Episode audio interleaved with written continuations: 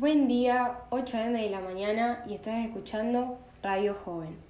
Hoy arrancamos la mañana con tres invitadas muy especiales que nos van a contar acerca de las primeras corrientes sociológicas y el origen del capitalismo. Adelante, por favor. Buen día, muchas gracias. Un placer estar acá. Bueno, mi nombre es Josefina y hoy vamos a aprender sobre el origen del capitalismo para un gran filósofo, economista y crítico social, el mismísimo Karl Marx. Marx fue un pensador que analizó el capitalismo donde surgieron grandes luchas y enfrentamientos sociales. Karl Marx estableció la existencia de dos clases antagónicas. Por un lado, el proletariado, dueño de los medios de producción, y por el otro, los obreros libres, que solo disponían con la fuerza de su trabajo. De acuerdo con la propuesta de Marx, el capitalismo es un sistema de producción injusto, donde el trabajo de los obreros es capitalizado por la burguesía, que extrae de ellos una plusvalía, es decir, una ganancia, eximiéndose así de tomar parte en el trabajo. Esta plusvalía, definida por Marx, no es nada más y nada menos que la esencia de explotación o acumulación capitalista. Esto lo podemos relacionar con la fábula del zorro, quien es criado por la gallina de cuidar a su huevo y se lo termina robando. El zorro representa a la burguesía y a los capitalistas que formaban parte de la clase alta. Estos se apropiaban de la fuerza de trabajo de los obreros, que en este caso seguía el trabajo de la gallina, y el huevo el producto fabricado por esta clase social. El filósofo Marx creía que los partidos políticos revolucionarios, formados por los trabajadores, podían formar un nuevo tipo de sociedad que diera un fin al capitalismo, creándose así una sociedad con diferencias sociales y los conflictos de explotación del hombre. Pero eso lo dejamos para otro día, porque ahora mi compañera Fiorella nos va a contar sobre Weber. Buenos días, estoy muy contenta por esta invitación. Yo soy Fiorella y como dijo mi compañera Josefina, voy a explicar el origen del capitalismo según Max Weber. Este gran sociólogo explicó el origen desde el lado de su obra La ética protestante y el espíritu del capitalismo, del año 1905. Expone su tesis psicosocial diferente a la de Marx. ¿Cómo?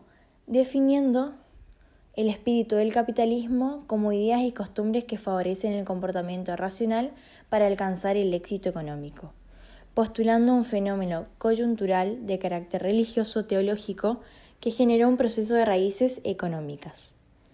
Weber marca que la religión protestante es la predominante entre las clases católicas alemanas, ya que la ideología protestante promovía en ese entonces la construcción del capitalismo, adaptándose al protestantismo y atreviéndose al peligro, inculcando amor al trabajo, ahorro y apego permitido a lo material, rigiendo la ideología religiosa en la vida de las personas y en los pueblos.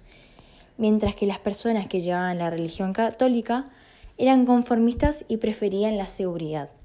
Por eso, Max Weber utiliza la imagen de la hormiga y la cigarra porque se refiere a la hormiga como la élite trabajadora, inteligente y ahorrativa, que sería la religión protestante, y la élite aragana y conformista, que es la religión católica, como la cigarra.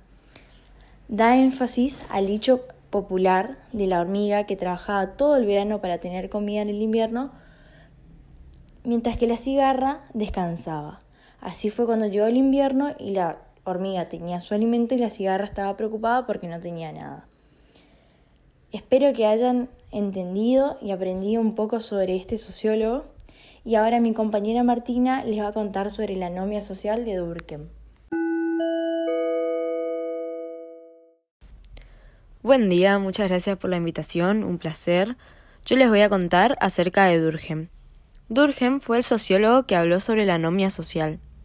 Él hace énfasis en la solidaridad que existía en la sociedad, cómo todos se dividían las tareas y así creaban un vínculo útil y un ambiente cómodo, aunque a veces el resultado era otro. Pero lo que primero debemos saber es a qué llama Durkheim a la anomia social. Es a la incapacidad social de imponer una única norma, y que esa sea aceptable para todos. Cuando hay una anomia social, significa que hay una pérdida de los vínculos de la sociedad. Y él nos cuenta que con la llegada del capitalismo en la sociedad moderna, cada individuo pasa a ser independiente. Ahí es cuando se ve reflejado el antes y el después. Las ideas y objetivos cambiaron para cada uno. Y Durkheim nos dice que en los países capitalistas las personas no se sentían cómodas o no se sentían parte de la sociedad.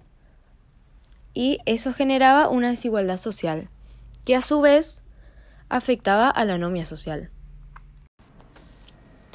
Un ejemplo en Argentina de esta es el denominado trabajo en negro.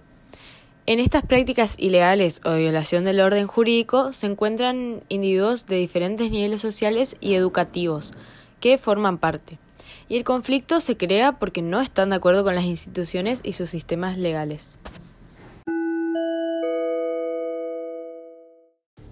Muchas gracias a estas invitadas. Nos vemos el próximo capítulo. Espero que les haya gustado. Buena semana para todos.